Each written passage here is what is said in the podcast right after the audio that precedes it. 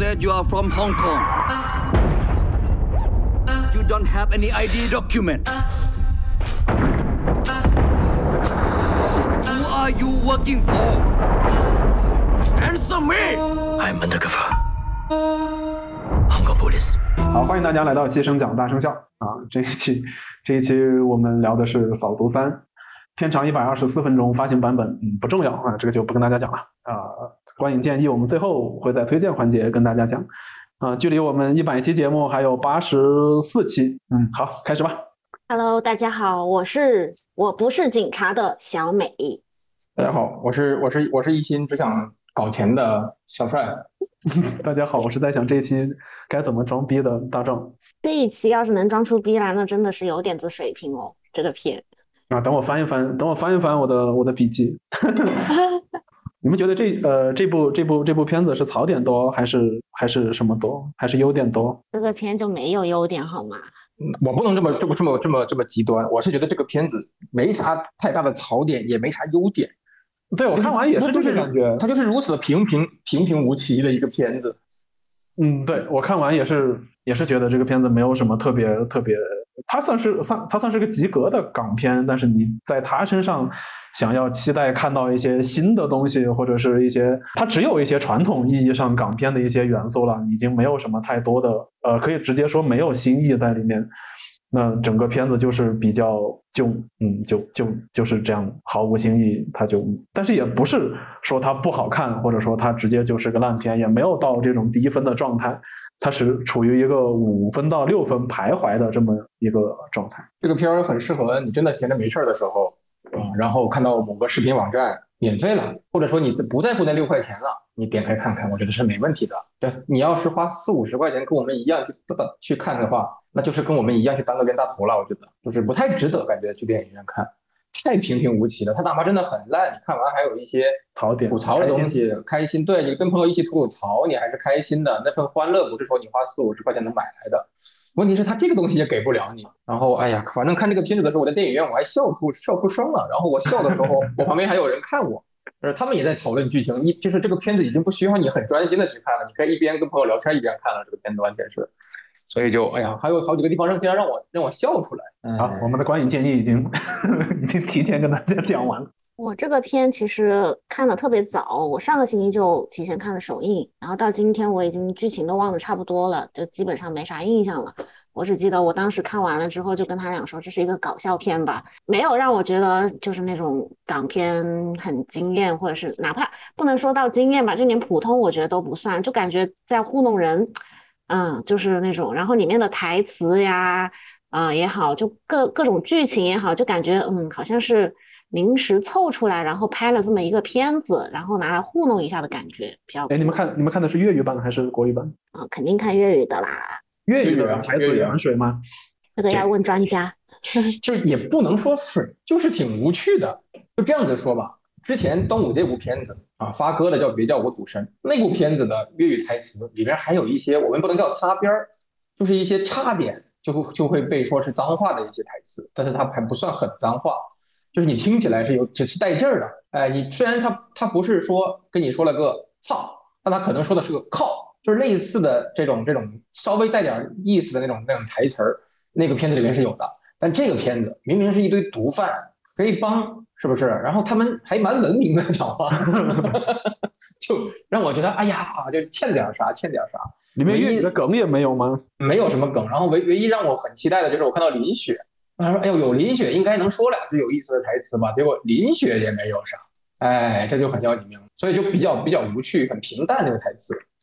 所以你们觉得这个片最大的问题出在哪里啊？我觉得是没有新意，毫无新意。你作为这种呃这种这种算什么枪战片，也没有什么。呃，其其实枪战片很难拍出新意了，你更多的是在剧情啊、或者是一些你像爆炸场面啊，这些都已经在二零二三年这些东西都已经被玩了，已经非常非常多的，大家看的也看得很腻的一些场面的东西。其实大家更多的是想回归到剧情，有些起承转合，有些不一样的一些东西但是这个片子里面你都看不到，全都是平铺直叙。我唯一觉得觉得有趣的点是，觉得刘青云这个角色太惨了，你的你的你的左膀右臂全是全是敌人，全是卧底。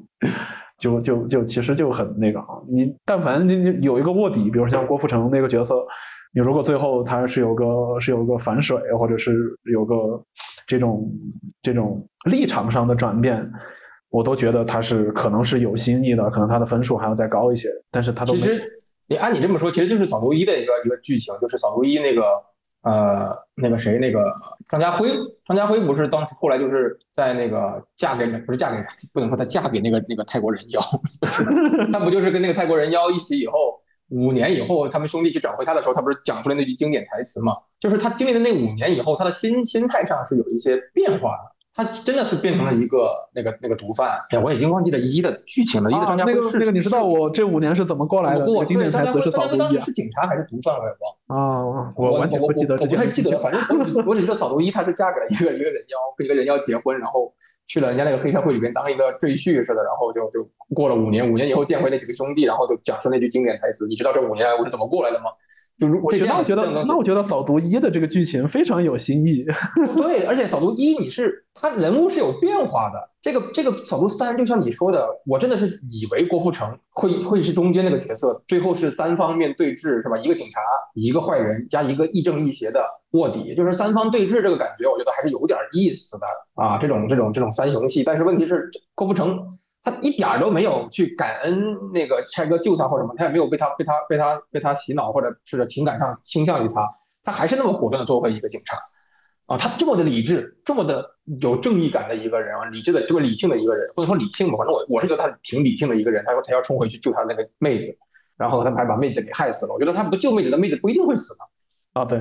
哦，忘了忘了讲这部电影的剧情给大家听，没没必要讲这个片子的剧情。那个，在各位各位各位听众老爷，哎，上回有人吐槽我了，有个观众吐槽我，是不是？各位听众老爷啊，那各位女性听众是不是听众姥姥啊？可以，各位听众姥姥可以啊。我说的各位听众老爷的老爷，不是那个老爷啊，是家里边有丫鬟的那种老爷，可不是有个孙子孙女的那个老爷啊。我说的是各位听众老爷，别误会。您要是真有想当听众姥姥的，您跟我说，我下次把您带上啊。就是各位听众老爷是这样子的，这个片子真的不要去在乎剧情，就是很普通、很普通、很很水的一个警匪片子的剧情了，没有什么很复杂的、很很巧妙的台那个剧情设计什么的，没有没有必要去纠结那个了，你就只管听我们剧透吧，完全不影响你观看的。哎，如果我不讲剧情，那我们后面讲到讲到 涉及到剧透的部分，岂不是大家听不懂？哦，也无所谓，这个都不是重点了。我还是简单讲一下，就就是刘青云不是刘青云是个大毒枭。然后他的手下有郭富城跟跟古天乐两个人，他们两个都是卧底，呃，然后他们在在在是在香港嘛，是在香港出了事情，然后就跑到了跑到了金三角，啊，然后在那里想东山再起。那郭富城呃不对，是古天乐这个角色首先首先暴露了，他是以一个到后面就以一个警察的身份在在出现了，然后郭富城这个角色他也是卧底警察，但是在之前的身份没有暴露，一直在金三角跟着。跟着刘青云，然后一直在在金三角混，然后最后他们因为亮了身份以后，就就开始火拼，火拼完了，刘青就把刘青云绳之以法啊，就是这么个简单俗套的剧情啊，就挺无趣的。但是这个片子里边，就像我们刚才说的，如果真的是最后郭富城那个角色是有一些心理戏的，他可能疑似倒戈，最后又回归正义什么的，我们我们都觉得这个片子会是好看的。就结果他嗯没有，他就是这么浅的一个故事。我不知道，就是郭富城那个角色跟着拆哥在，拆哥就是刘青云啊，跟着拆哥在泰国那长那那段时间的意义是什么？真的就是为了为了认识一个不会写字、长得那么好看、普通话贼标准的一个泰国妹子 啊？这个是这这个可以说是这个片子的一个槽点，就是为什么要找杨采钰来演？她一点那种感觉都没有，她是很好看的，她普通话又那么标准，你让她演那么一个角色，我觉得有点太过于好看了。就我现在能 get 到以前类似的片子，我记得在无双啊什么的时候，那种片子找的是冯文娟演的，然后还还找那冯文娟跟那个张静初两个人演过无双里边的两个女性角色，然后一开始是冯文娟，后来好像是她她变那个好像做了整容了吧，干嘛的变成了那个啊对，长成张静初那个角色。其实冯文娟当时跟郭富城在那个地方落落难的时候，两个人相依为命或者互相扶着支持的时候。那个时候的冯文娟，我觉得那种那种好看的那个演员是是够了，就那个度就已经够了。你过于好看，其实是会让人出戏的。然后杨采钰就完全做到了，很好看，跟里面的所有的人都没有任何 CP 感，完全组不起来。他又比郭富城高，看着，他融入，感觉他融入不到当地的那种生活去，你就会很产生很强的割裂感。你跟当地人完全就不是，你就看着就不是当地人，一看就是那种外地的，甚至是外地那种那种那种那种那种富豪家的千金。就是有有钱女去那边旅游，然后被拐卖到那儿的感觉似的。然后还有一个就是它它里面有两套衣服，两两类的衣服，一套是有点像个小衬衣一样的那种那种那个东南亚小衬衣或者小外套那种感觉，V 领那种那种呃大领口的衣服，有很多越南或者缅甸我们那边看到一些传统妇女会穿的。然后另外一套衣服是一个 T 恤加一个吊带的牛仔牛仔裤。她每一次一穿那个 T 恤加吊带牛仔裤，我都觉得哇，这个妹子好可爱，这 衣服很出戏，她很好看，她普通话又很标准。这个妹子完全是演在演一个时装剧、爱情剧，然后他俩割罂粟的时候还那么浪漫，那个场景，这完全就是很割裂的一个剧情了。你看着看着，你你你一个哥们儿在在香港啊，急匆匆的火急火燎的想办法想找你 救你，你另外一个哥们儿拆哥真的是绝对是个深圳人，我跟你说，他去到哪都只想着找钱。他不想别的事儿啊，但真的，他去到哪都想着找钱，就是这么有事业心的一个拆哥啊，你这么这么有事业心的一个兄弟，一个警察兄弟要救你，然后就你一个人他妈的在金三角谈恋爱，我就觉得这个剧情非常的割裂，我真的宁愿是看三个男性三雄戏那种那种更多的心理斗争什么的，比譬如说在安排那个那个那个那个什么豪谢君豪那个那个角色，什么米诺那个角色。啊就是你安排那个角色去怀疑他，怀疑郭富城是个卧底什么的，再再增加一些戏份，这样子，然后最后甚至让拆哥来做选择，拆哥可能选择了打死了米诺，或者说最终解决了这个一个麻烦什么的，就或者说帮帮帮兄弟米诺去去去消除他的疑虑什么的，你增加多一些这种戏份，我们会觉得更精彩。干嘛要搞一个谈恋爱的戏，就让观众觉得哎呀，好像不太用心似的。啊，里面还有很多这种割裂感的东西啊，就是让观众出，至少是让我出戏的地方，我还我还专门打开 打开了笔记本，我专门记了记了那么几行。首先第一个第一个是那个在在码头的那个枪战戏，呃，那个谁方中信演的那个角色，就刚开始人家开着车冲过来，他明明身上挂着一把冲锋枪，但是他掏出手枪来打。这个我也是觉得很很很让我呃第一个让我出戏的地方，因为裘礼涛是对这种枪战爆破类的戏份他是比较擅长的，但是这种问题，这种小问题啊，那也不算是什么太太出格的事情，只是会至少让我产生一点点一点点割裂感，因为这两天看的看的《极速追杀》那个完全是不一样啊不一样。然后呃还有一个是他们刚开始那个收揽过后，其实是谁下去谁下去捞的那个毒品？郭富城还是郭富城啊，Jackie 啊啊，对他上来以后摘了面罩以后就开始就开始就是那种很很很出乎意料的高兴，开始大笑，然后整个团伙的人都开始大笑，我也不知道他们为什么要高兴。那你钱都还没收着，只是把只是把你的货捞上来，这有什么难的呢？也没有经历过什么，也没有经历什么困难，也没有经历什么挫折，你只把它捞起来，然后就上来就开始大笑，这个我是不理解的，那个也是让我出戏的地方。还有郭富城去问那个问杨采钰，你有没有你有没有想过离开这里？我就觉得这个好奇怪，就是可能郭富城这个角色在在香港这种富家子弟待惯了，就是你天天天天吃的都是烧鹅呀什么这种这种。这种这种高热量的东西，然后突然就感觉就像突然去问一个金三角吃不起饭，天天吃那种那种煮粥喝的那种人，你为什么不吃肉要吃这个？就是有这种非常强的这种错觉。还有就是郭富城开挂，就是他他的设定我知道是他是在那种呃在特警队里面受训啊，或者是枪法都很好。就是刚刚去到金三角，他们要要要抢那批货的时候，他可能下不了决心去去杀人。但是突然就想了一句：“哎，你们这些你们这些该死的贩毒仔！”然后就开始枪枪爆头，就就开始开挂。我就觉得好好那个，也也比较也比较违和。还有刘青云的刘青云的装逼 是也是莫名其妙。他他突然哎是是哪一个场景啊？我笔记里没有写，我忘了哪一个场景就是就是他去跟哦去跟那个啊去跟。呃，金三角的总司令谈的时候，那种莫名其妙的那种装逼，他去到里面跟总司令说：“我抢了你的货，要把货还给你，然后我就是要来给你应聘的那种、那种、那种感觉。”就是那个场、那那那场戏，就让我觉得这个这个角色好装逼。我是司令，就一枪把你打死。我能理解你觉得那种、那种、那种规律，但是我我会把那种，就是因为整个戏的演技已经是靠刘青云在撑了。也就他还好一点了，郭富城就真的没有什么太大的亮点。然后古天乐就不说了，古天乐自从脸部好像稍微整过点啥以后，他现在整个脸是僵的，眼睛瞪得跟杜江一样，但是脸脸又是有点肿，有点那种啊，好像打针打过了的感觉吧。我不是不是在黑他，只是说在客观的描述我在这个电影里面看到的样子，所以我就觉得他的他演技也没有特别出彩，然后郭富城也没有给到我惊喜。反正我就是真的是在看拆哥这个塑造的比较比较好的这么一个角色在表啊，这个形象是是是可以的，我也是认可的。啊，就是对他他看着看上去就很帅嘛，白胡子就是那种那种那种脏脏痞脏痞的那种感觉。然后他就对啊，就就那样，就没啥没啥问题啊。我觉得就他去装逼也好，我我觉得反而司令被他装逼是正常的。你看那个司令的样子，也不可能是个是个彪悍的人啊。罗家良啊，大哥，妈的那个参谋长一开口一嘴一嘴标准的普通话，你这个是个什么军队啊？啊，你这个参谋长是是哪里的人啊？陈国邦，香港人，这个这个大配角，一开口一嘴标准的普通话配音，再加上那个司令那一身跟跟中山装一样的衣服，再配个那个帽子，我天哪！我当时都觉得 这这这是在黑我们吗？这是你这个装备，你在你你在你在讽刺什么？你在说你在是说现在金三角是被某个神秘东方大国控制吗？怎么可能？真的是好奇怪呀，看着那个观感。然后这个司令，你知道他他被拆哥忽悠到，我觉得都是合理的。他在最后他在最后那么傻屌的躲进那个防空洞里边。我要是他，我就找找一台车开着就跑了，大哥，你躲进防空洞有什么意义呢？把这个大铁门一关，就你外面你外面的兵都死完了，你在里边能干点啥呀？然后然后我在看那个轰炸戏的时候。那他最后突然间有一幕司令开始换衣服，我当场我在现场笑出声了。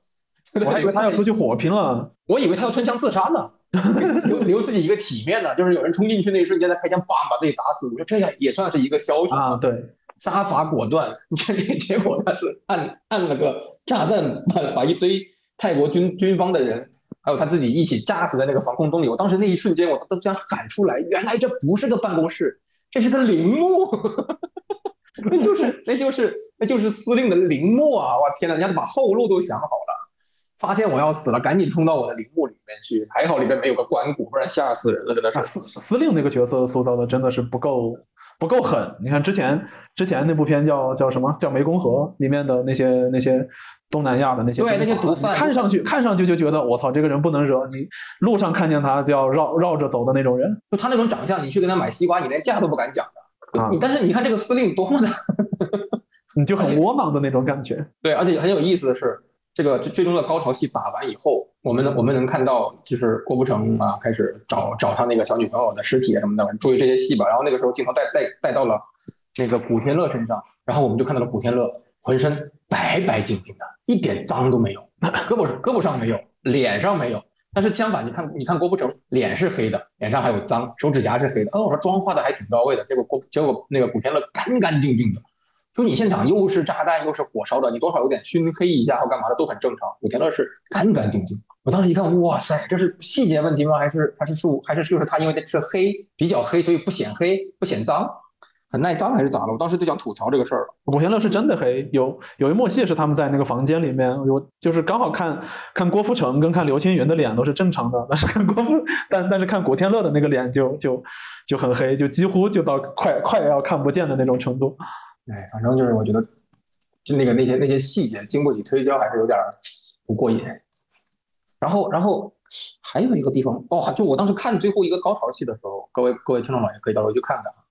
就是一香港警察跑跑跑人家泰国去，说说我要救我们一个卧底，然后泰国警察就说那就干脆顺便我们一起搞他吧，然后就出了军队，还有两还有两个战斗机去轰炸，那战斗机还是低空轰炸，好奇怪啊！然后被战斗机被高射炮打下来了，被那个山寨的高射炮那些东西给打打打倒了，给打爆了一台。哇！当时我觉得泰国的就是这些军方战斗力这么战五渣的吗？然后然后就就不应该用导弹啊。你为什么要用这种这种炸弹去炸？你肯定这种地方就用燃烧弹啊，两三发燃烧弹，整个村寨片甲不留啊。然后不是我们 首先要声明，我们不是军迷啊，但是我们作为普通观众，可能觉得这是问题。如果如果您是您是军迷，或者是对这方面比较熟悉的话，欢迎您在评论里面跟我们指出我们的错误，也跟我们分享一下你的观点。哎，然后就就就就就，我感觉那个地方就是强行为了搞特效而安排了那么一场戏，好吧？是啊，就好像为了。嗯，就让让这个戏更精彩一点，搞了个这，就好像也没有什么太大的意义。我当时看的时候，我就感觉，至于吗？我就觉得你出动那么多东西，这那的，我就想至于吗？结果就就这种军事上的实力的碾压这种情况，还还打得这么焦灼，然后我就很不理解。然后问题是，问题是几个香港警察比比泰国军方还厉害，在里边，对呀，如入无人之地。各种突突突突突突突突，然后一一两枪解决一个。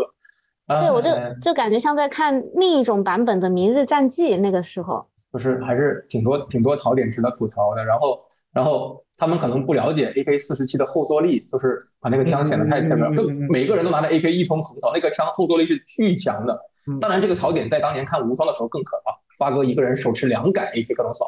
就是，但是他没有没有一个现场的顾问去了解这个东西嘛？香港人应该对枪械很了解才对的。然后每个人拿 AK 都这么的厉害，感觉好像而且这种问题出现在邱礼涛的作品里面也是不应该的挺奇怪的。嗯，像之前树呃树大招风里面任贤齐拿着 AK 就是要必须要压枪的那个才是比较比较写实的。悍匪嘛，他也不会抬起枪来瞄准，都是呃单手持枪，另外一只手压住枪，这样来这样来扫射，这个是这个是对的。所以其实很多细节经不起推敲，也感觉这个片子好像也挺赶工似的，不是那种很很细很细的去做出来的片子，好像就有点稍微失望一些吧。哎，不过不过也不能要要求太多，就这样吧。我是觉得剧情上面，我是觉得完全没有必要强插一个女性角色在里面。就杨采钰那个角色，我感觉有她没她真的没什么所谓。哎，而且反我我作为男性观众，我反驳，我觉得还是挺赏心悦目的，有个美女在里边，我是真的觉得挺赏心悦目的，好看，好看的，是开心的看的。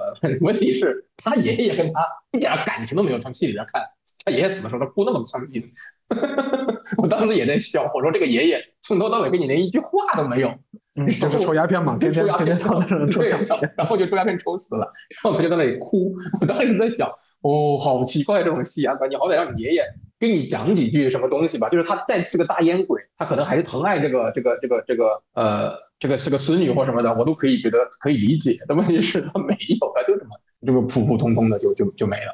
杨采钰的出现可能还是为了为了郭富城那条线，让他有个，哎，这么一说好像也没有什么，到最后也死了，郭富城也还是也还是坚坚定不移的正派人物，好像关键杨采钰也没有什么是杨采杨采钰和郭富城的这条感情线就很搞笑。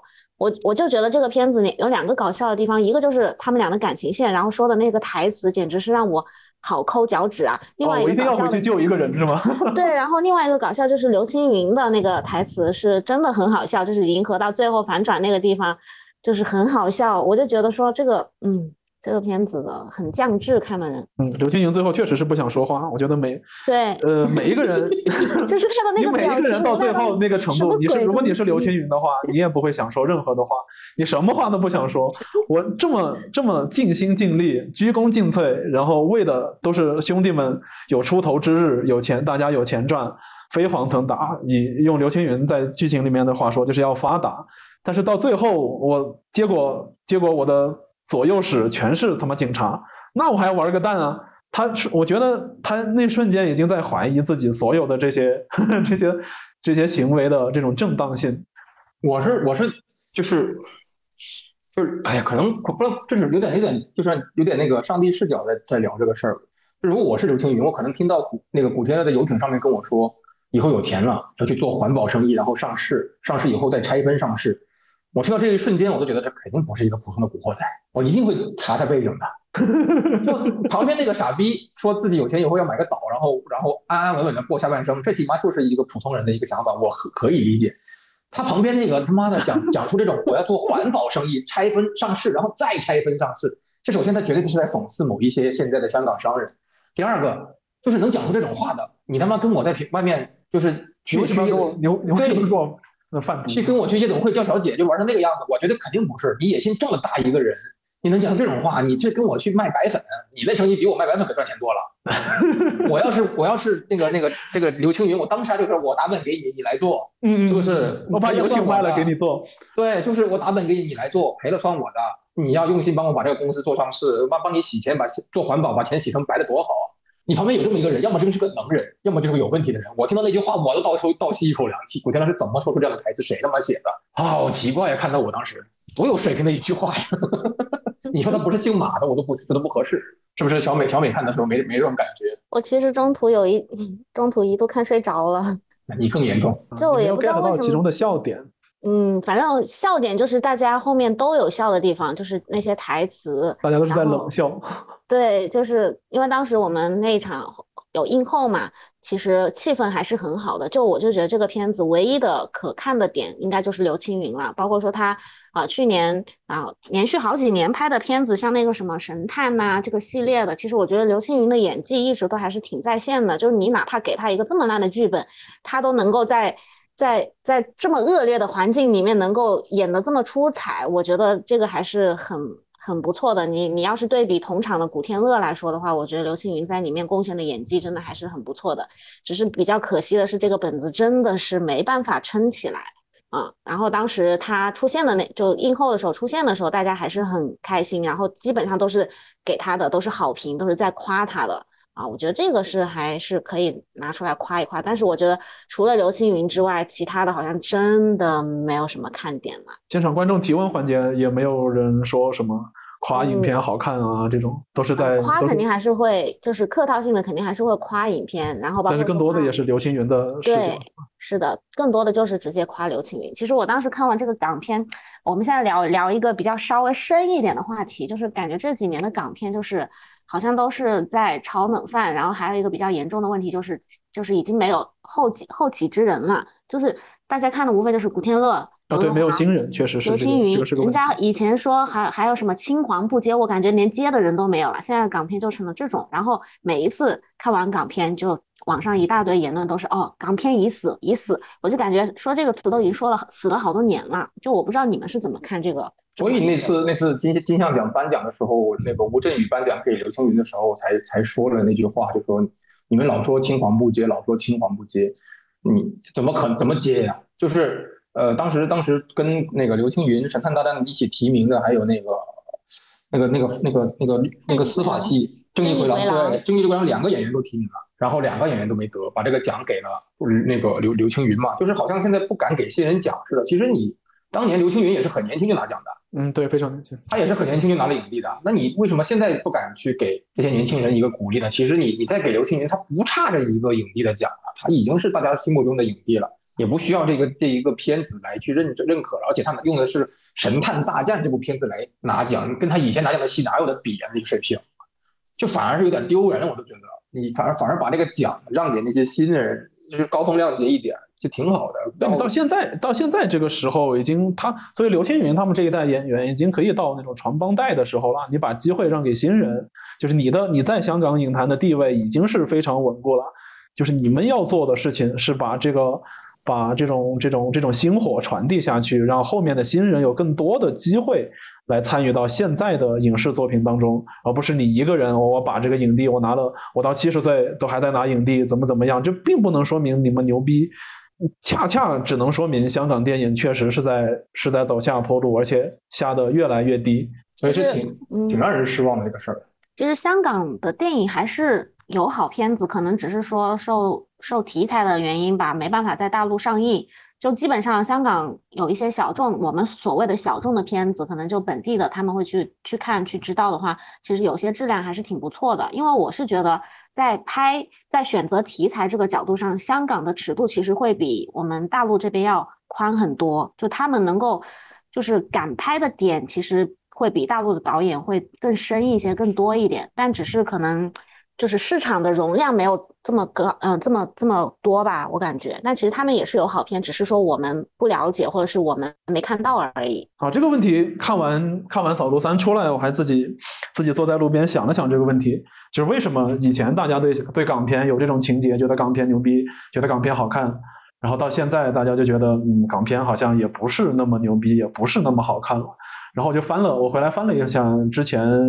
就是同档期的时候，比如说呃九十年代，然后两千年左右的一个港片，那个时候港片大家看的是什么？看的是看的是《无间道》，然后看的是什么？还有什么牛逼的电影？哎哎，这个并没有装到。两千年左右很多好电影，这个不用去纠结。那个时候港片港片很多，但是我们大陆这边就就只是些题材，就拍的是些什么比较比较乡土一些，比较接。接市井一些生活的电影就没有，不是像香港电影那么那么那么高大上。他们讲的是警匪片呀、枪战片啊。或者是或者是香港独树一帜的那种那种那种僵尸片，这些都是非常对于大陆来讲是非常非常新的一个题材，我们没有接触过，我们接触的都是市井小民的那种生活。但是到后来，比如说两千二零二零一零年以后，二零二零年到现在，我们大陆也拍了很多这种警匪题材的，或者是这种高大上的一些特效片也好，还是还是这种这种主旋律的影片也好，我们拍的我们在制作成本上也并不输香港啊。但是相反，香港呃确实有很多受限制的地方，像像独树一帜的僵尸片不能拍了。那其实这个也是非常在全世界都是一个独树一帜的类型，那不能拍也是也是非常大的一个损失。那到后面，他的他的警匪片确实也没有能够像像像《无间道》啊那种能再让大家有些有些新意的东西，大家看不到了，所以大家一直都觉得就就香港片也就不过如此了。当然，更多的时候也是因为我们大陆这边看不到香港一些比较优秀的作品，还有一方面是我们好多好多的观众其实是看不懂香港的那些影片的，比如说像《正义回廊》，其实我相信在如果在大陆能放的话，它的票房也不会特别的好，但是能看懂这部影片的始终都是少数。其实香港电影它特殊的地方在于它有它本本土的一些文化，包括。呃，政治一些背景什么的文化背景，其实跟我们对于我们来说的话，其实就相当于我们在看一些国外的一些电影，其实是会有一些文化上面的加持在的。如果说我们对他们的系统或者是他们的背景不是那么了解的话，就会觉得嗯，还是呃挺新鲜的。那我觉得近几年我们在院线电影上面看到的那些港片，基本上能够引进的也就是这种同类型的警匪片了，基本就是这种警匪片翻来覆去的。你包括说，哪怕尺度稍微大一点的，你想想，像类似于《古惑仔》这种，基本上也很难在现在这个时候、这个年代引进过来被我们看到。对，已经看不了了。所以我会觉得说，我们反复的被同种类型的东西去洗脑，这种同质化的东西。然后，由于香港的市场本身又比较小，那些导演也好，那些演员，他们为了生存、为了生计，也必须要。呃，拍一些能够挣到钱的片子，那没办法，所以这种就类似于一种恶性循环，就是我为了钱，我必须要妥协我自己艺术上的追求，我去拍一些迎合呃所谓的大众的那么一些片子，但是。你拍，你拍完我拍，我拍完他拍，大家拍的都是主旋律，大家拍的都是警匪片。那我觉得现在市场又，我们国内的电影市场又很开放，开放看那些什么漫威的也看腻了，现在看港片也看腻了。所以我会觉得说，如果说香港的电影一直都是按照这样子的节奏，同样的演员，同样的导演，反复的像这种炒现饭一样的，我觉得真的是，我觉得这个大概才是真正的港片已死吧。对我，我是觉得以前看港片看猎奇比较多吧，很多题材包括警匪或者什么那些东西。包括社会，包括社会犯罪，我们当时，呃，消息闭塞嘛，以前那地再说没有互联网，社会新闻你看的也少，你只能在新闻联播或者各个卫视的新闻上看一看。其实你接触不到那么大量的信息，但是我们看香港的电影，我们就会很猎奇，觉得哇，原来还有这样的事情发生，嗯，还能这么拍，故事还能这么讲，还有这种事情。又是富豪，又是富豪被绑架，又是这又是那的，你就觉得哇，全是大案，好厉害。但是哪哪像我们国内是不是动不动给你来个秋菊打官司什么的？就是那个时候，你的你的故事的精彩度是不一样。不是说秋菊打官司不精彩，但是我们更需要一些感官刺激。生活太乏味了，以前啊，你回这个这个呼应一下前面有一期节目，你想想，我们如果是生活在那个漫长的季节那种钢厂，就是像像比如说这种生活，工人阶级很正常了，八九十年代。你是个工人阶级，你家里边可能就这么一个一台小电视，你也没啥好玩的。你说你那个时候成长起来的孩子，他能看啥？他没啥可看的，《西游记》到头了，天花板了已经是，就没有太多的东西可以看。你一下子让我看到一个这么刺激的东西，港片、僵尸也好，鬼片也好，喜剧片也好，哦，原来还可以这样子搞笑，这样子玩。那个时候的香港对于我们来说就是个东方好莱坞，它的地位不输于好莱坞任何一个公司啊。那那个时候就是这样的，后来好莱坞进来了。然后一点一点的把这个市场给蚕食掉，那就不说了。后面的，我们很多人都在看，就是说香港自己不争气，港片自己不争气。其实 我是觉得港片成功在于它那一套很完整的体制。系，对对对。它有一个很啊，尤其是它那个编剧体制。编剧体制有很多编剧是怎么出来的？就是 TVB 训练班，TVB 以前有编剧班、有导演班、有演员班。演员班，它有各种班，它跟个小小学校似的。那个时候的编剧班，他们是怎么教的？他们就是教你我如何能在短时间内出一套不出错的啊，可以执行的编剧的剧本，大纲怎么写，故事怎么填，他们有自己的一套公式的。所以为什么 TVB 以前写电视剧的那个剧本能那么快？香港为什么那时候的电影电影就那两个月，从从建那个立项到剧本到拍完，可能两三个月就解决了？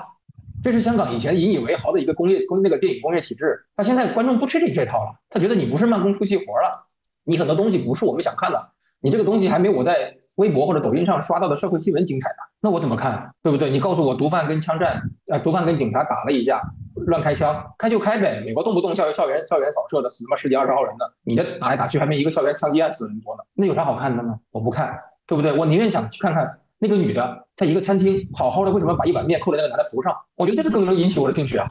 啊，大家的阈值是提高了，其实对，所以你你香港很多东西你没有变的，这个会让我觉得是是他们现在这个主要问题所在，没有一个好的编剧了。当然，这个是整内地跟香港两个地方同样面临的情况，就是没有太多的好编剧，然后编剧又编剧的那个创作的知识产权又没有得到有效的保护，太多人抄剧本啦、白嫖剧本啦或什么的，他们他们无法保护自己的知识产权。他们编剧的生存也是个问题，好像编对他们就剧拿的拿的拿的薪酬其实是很低的。而且又不愿意把，就是怎么说呢？不愿意保护编剧的知识产权的情况下，会导致很多编编剧不愿意把自己压箱底的一些好货拿出来，他不敢轻易拿出来，拿出来又怕被人抄啊，会怕被人嫖嫖那个那个嫖走这个这个创意啊。所以这个是个是一个电影市场现在需要面临的一个东西。我们不是没有好的导演，我们不是没有那种能拍六七十分片子的及格的导演，很多这种导演现在很多，他只要有一个稍微好点的剧本，他就能能拍出一个六十多、七十分的片子。我觉得我们日常中有一些六七十分的片子供我们去娱乐，已经挺好的了。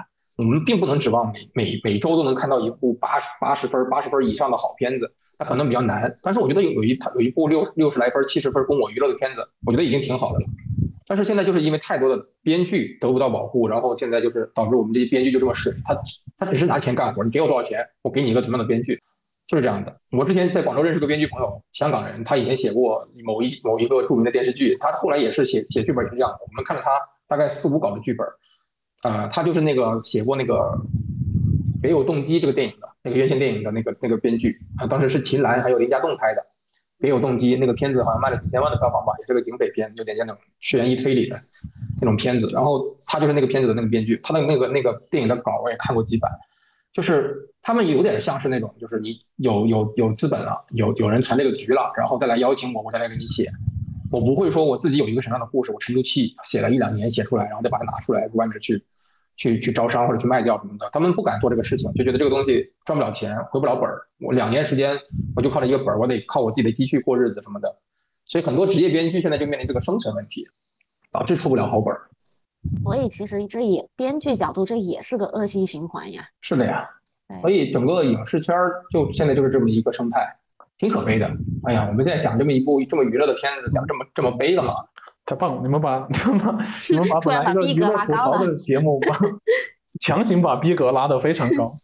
然后讲讲，我们讲回这个片子，我们讲回这个片子，就我们不是在吐槽，我们不是在恶意的吐槽这个片子啊。首先，这个片子大概是在五十到六十分儿，我觉得是就是在及格线前后嗯徘徊的。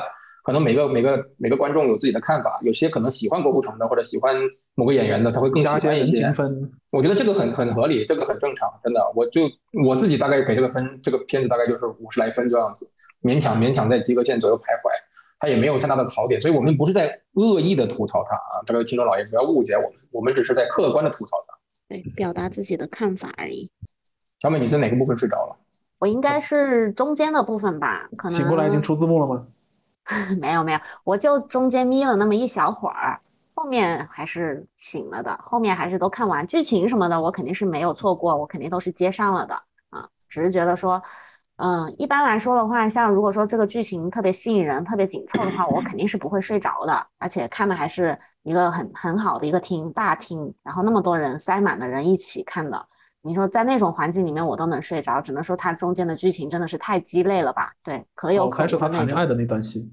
那我就不知道了，我都睡着了，我咋会知道呢？反正但我很快就醒了，嗯，那你其实也并没有错过中间什么，中，间最大的应该没有错过很多重要剧情的。中间最大的一段就是就是谈恋爱的戏。嗯，那估计我就那些吐槽的快乐。是，我就觉得说这个片是，就除开你们对美女的欣赏这一块，我是觉得真的没有必要强行在里面塞这个感感情线。我觉得不塞这个感情线，我就看三个男的在那里，呃，就是反水反来反去，然后你打我，我打你，我觉得哦也 OK，也没有什么问题。而且有的时候我甚至会觉得，啊，这又又又可以稍微深入一点讲了。就一个电影里面，我们有的时候就会觉得说，我有男性角色，我就一定要塞一个女性角色，好像我不塞的话呢，这个片好像会不会让女性感到不适，或者是觉得说，哎呀，你什么女权什么男男权之类巴拉巴拉的。但我觉得，如果说只是从艺术艺术层面的角度来看的话，我能接受只有男性的电影，也能接受纯女性的电影。我觉得就有的时候我们没有必要为了平衡而去平衡。我就觉得啊，真的是很多余、很勉强，而且。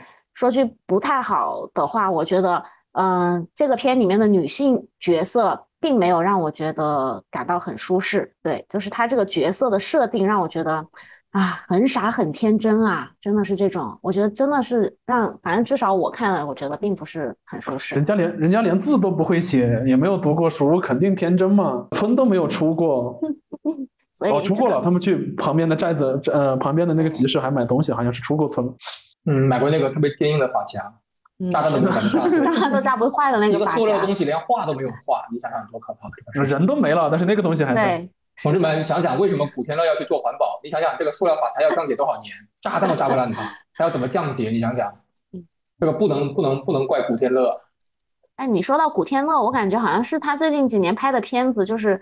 真的是复制粘贴、复制粘贴的那种感觉，就每个片都是感觉一样样的，表情也好啊，人物的演绎也好啊，都好像一样样。虽然我很尊敬他，因为他的确做了很多好事，但我觉得只是从电影的角度来看的话，我觉得，嗯。他以前不这样的啊，你看他以前演的那些电视剧也好，演的一些老早期的那些电影也好，我觉得他真的是有演价值，是一个很不错、很优秀的一个演员。我不知道最近几年是怎么了，是接的片太多了吗，还是咋了？嗯，可能心心思不在这儿了。他现在是什么演演员什么协会的主席嘛？他现在就没有没有太多心思吧？可能，然后又要搞很多别的事情了。我觉得他现在身份已经不单单纯纯是一个演员了，他已经是一个老板和商人了。所以他有一些心思不在这儿也正常，我觉得也也合理的。当时当时被钦点过，说是香港电影的未来的就两个人，一个是古天乐，一个是谢霆锋啊。谢霆锋现在有重新回归电影的那种感觉了，然后就不知道不知道他后面的发展会如何。如果他能专心做的话，应应该能带起一波这个。香港电影的一个复兴吧，希望是你像去年谢霆锋的那个《怒火重案》嘛，它里面那个疯批形象，其实当时很多人好感很多很高，好感度很高的。对，而且他在里面的造型又很帅，又符合他这种形象，然后性格什么的，演技那就不用说了，的确还好像他们那一批的，说实话，我还真的还蛮喜欢，像谢霆锋。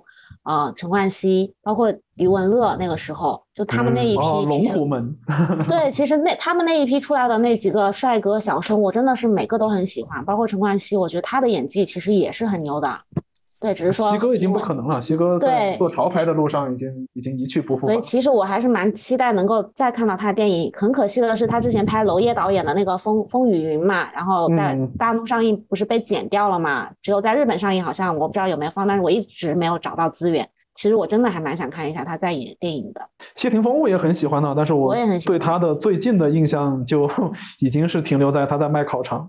那所有的抖音抖音直播间带货的直播间都卖过他的烤肠，嗯，挺就是还是挺可惜的。所以你看，现在香港电影剩下的这些熟面孔，真的就是刘德华，然后古天乐他们这一辈的啦。确实是很长时间没有新人了。我觉得包括像 TVB，对，已经都都大家应该也跟我一样是没有，已经叫不出什么新人的名字了吧？对我前段时间还看那个什么，现在香港的那个顶流两个男生。我看了一下，长得很哎，我不进行外貌攻击啊，不怎么样，我我不认识他们，但我是觉得说真的是攻击嘛，我相信我们的听众里面不可能有他俩的粉丝的。这都什么呀？我跟你说，咱咱们这个咱们这个节目如果有他俩的粉丝听，咱们也算是国际节目了。我估计没有人，就我们肯定是很少人知道。要不是看新闻，我也不知道。但是他们真的是在香港很火。我就记得他俩过生日的时候，将香港那个主主流主主流的街道什么的一些那些商圈什么那个大屏放的全是祝他俩生日快乐。然后居然像像游行一样，街上都站满了人。我就觉得哇，现在的香港娱乐圈怎么怎么变这样了？我的天呐，可能就是在他们那个小圈子里面自娱自嗨吧。对。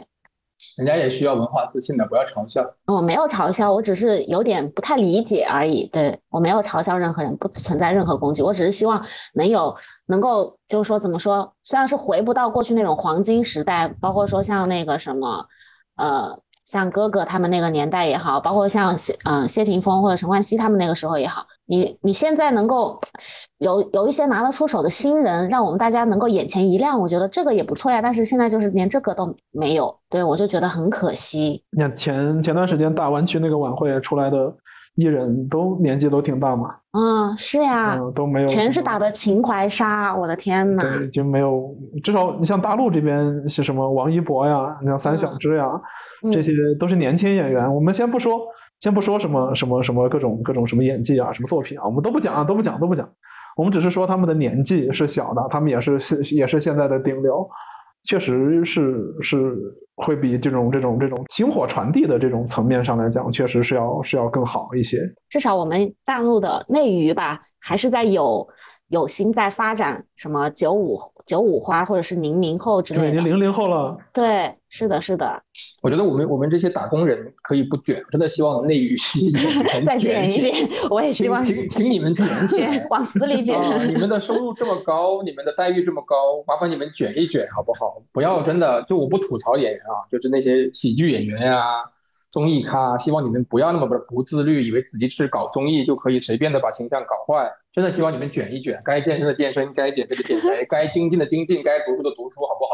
哎，嗯，对，我希望后面什么零五后啊，什么一零后也也也开始卷卷前辈们吧。真的，我很希望能够看到有更多新的面孔。啊，好歹就是你看，你看，虽虽说不知道现在那个那个下一部电影那个那个那个封神到底好不好看，什么不知道。但最起码你看人家那几个演员的身材卷的，哦哟，那几个上上上杂志封面那几个，一个一个八块腹肌轻演员，对，一个一个八块腹肌，什么人鱼线、马甲线的这种东西的，你看看人家那卷的，哎，是不是？对，是的。好吧，还是期待一下吧。我希望，我还是很喜欢香港电影的。我不希望香港电影死掉，我希望它能够，嗯，早日重重新找回它应有的这种感觉吧。对，哎，我是觉得挺难的了，已经。我还是怀，我还是怀念那段时间，嗯，就是香港内地合拍片的那段时间。然后那个时候我觉得是很好的，就是香港的人才、创意，然后加上内地的那种，就是怎么说呢，这一些资源，对，风光啊、资源啊、人力、人人力资源什么的这些东西，都是香港没有的。那个时候看很多香港的片子，它其实是没有什么条件去拍一些大场面的东西，都是都是靠内地这边给给他找人。那时候动不动就是军区调一些那个士兵啊什么的过去，这些人特别的服从，是他们的调配，然后出来的效果特别好。我是希望还有这种机会能看到这种这样子的合作，这样子的搭配出来吧，给我们一些惊喜。就你回想一下，当年看那个《武状元苏乞儿》那个片子，最后一一段戏竟然跑长城去拍，嗯啊是吧？对跑长城上唱首歌什么的，然后还跑到就是北京郊区，然后给你找一堆那个那个兵来给你，就是演那个什么，那个方阵啊，那些那个什么围猎的那个那场戏嘛，就是就是皇帝在、啊啊在在围猎的那个时候。所以就是也就只有合拍才能才能再促成这种这么震撼的东西了，不然就没有机会了。对呀，还是挺感慨的。就不是没有好本子，也不是没有好人才，更不愁没有钱，只是觉得，哎，怎么就整不出来呢？然后又到了 一期一会的推荐环节，这个片子我就真的不怎么推荐了，就大家现在经济也不景气，省点钱吧。然后听完我们的节目，给我们投两个币就差不多了，投投辛苦就行了。这个片我们刚开始已经 也也讲过了，不建议大家有免费的时候，实在无聊可以看一看。如果你去电影院，还是，诶，还是请三思。如果非要去，我们也拦不住您。啊，希望呃，还是还是还是建议大家能把钱省一省啊，留到下周的别期可能会更好一些。嗯，直接预告了下期节目。老帅呢？嗯，我，哎，好好，那我我我我们已经感受到了，我们已经感受到了。啊、我一开始就说了，真的，我觉得花六块钱已经是极限了，别像我一样花了四十多块钱去看。我觉得这个片子真的花六块钱在平台上看一看，已经是对他很大的鼓励了。就是有时候这个片子真的平平无奇到，我觉得已经没有任何价值了。烂，我看完以后我还能去骂几句，说就是我的情绪也得到了发泄。好，我能夸一夸，向朋友推荐推荐。我看到一个赏心悦目的片子，但是你又又不烂又不好，这种东西跟喝白开水一样的东西，你说咋弄啊？没法推荐，真的，你就大家等上平台呗。有那钱是吧？去去看个《长安三万里》，我觉得很值得。这个国漫还是需要我们鼓励的啊！看看这种一百六十八分钟的良心国漫是吧？《长安三万里》多好啊，我们上这期节目的时候，《长安长安三万里》应该是刚刚刚刚正式上映啊对对对。这部片也是推荐大家去看。我们也做了这一期节目。哇，上一期节目我们在 B 站还有好多朋友给我们投币，谢谢大家，谢谢大家喜欢我的封面，我会继续努力的。哦，这期又忘了说，又忘了说，小美是是 B 站 B 站毕加索。灵魂画手，我们争取到五十期的时候啊，我们送一些小美亲笔签名的画作给大家，让他画几张出来，然后我们我们到时候抽几个观众，我们给你们寄过去啊。这个小美的亲笔的画，不要嫌丑就好。可以可可以给他们画电子版的，就他你们可以把你们的你们心中满意的照片发给我，我给你们专属画一幅送给你们。呃不不不不不，你一定要画你的封面，你一定要画用用那个用水彩笔，管你用什么什么颜料，你一定要画 画一个这种这种这种真实的这种这种画，然后再搭配上一些一些影片的好一点的衍生品啊，有点特色的衍生品，跟大家一起颁个抽奖抽了嘛。寄过去。哎，对，我们争取在五十期的时候给大家做到，我们攒够了这这一波快递的钱，就给大家操作。对，或者赶紧的到五十期，或者我们的平台粉丝突破突破先一千吧，好吧，先一千吧。那万一下一期就到一千了，我就立马送。好嘞，那行吧。那你俩还有什么要说的吗？还有什么要交代的吗？没了没了没了，希望大家没事儿别去看了。好的好的，切记你说了。嗯，重要的事情强调了好几遍了。好啦，那这一期节目就先到这里喽。我们下一期节目会讲阿汤哥的《蝶七》，是吧？《蝶七》。对，嗯，据说现在出来的评价还是挺不错的，然后我身边也有朋友去看了，感觉口碑还不错，我们期待一下吧。身边什么朋友这么早就看了？他们去香港看的呀，我都看他们发朋友圈了。香港今天已经上映了呀，你你看吐槽完香港，在香港还是有好处的。啊，是可以提前看到很多国外大片，还有一些在国内是永远无法上映的片子，至少的话会更开放一点吧。对，蝶七跟北美不同步吗？北美是最晚的，嗯，哦，香港是最早的喽。反正应该是最早了吧？对呀、香港最早，然后国内好像晚两天，对就晚晚几晚几天，然后就是什么了？下周上嘛，下周好像上。香港香港最早是。行，好吧，那我们下一期见，拜拜拜拜，拜拜拜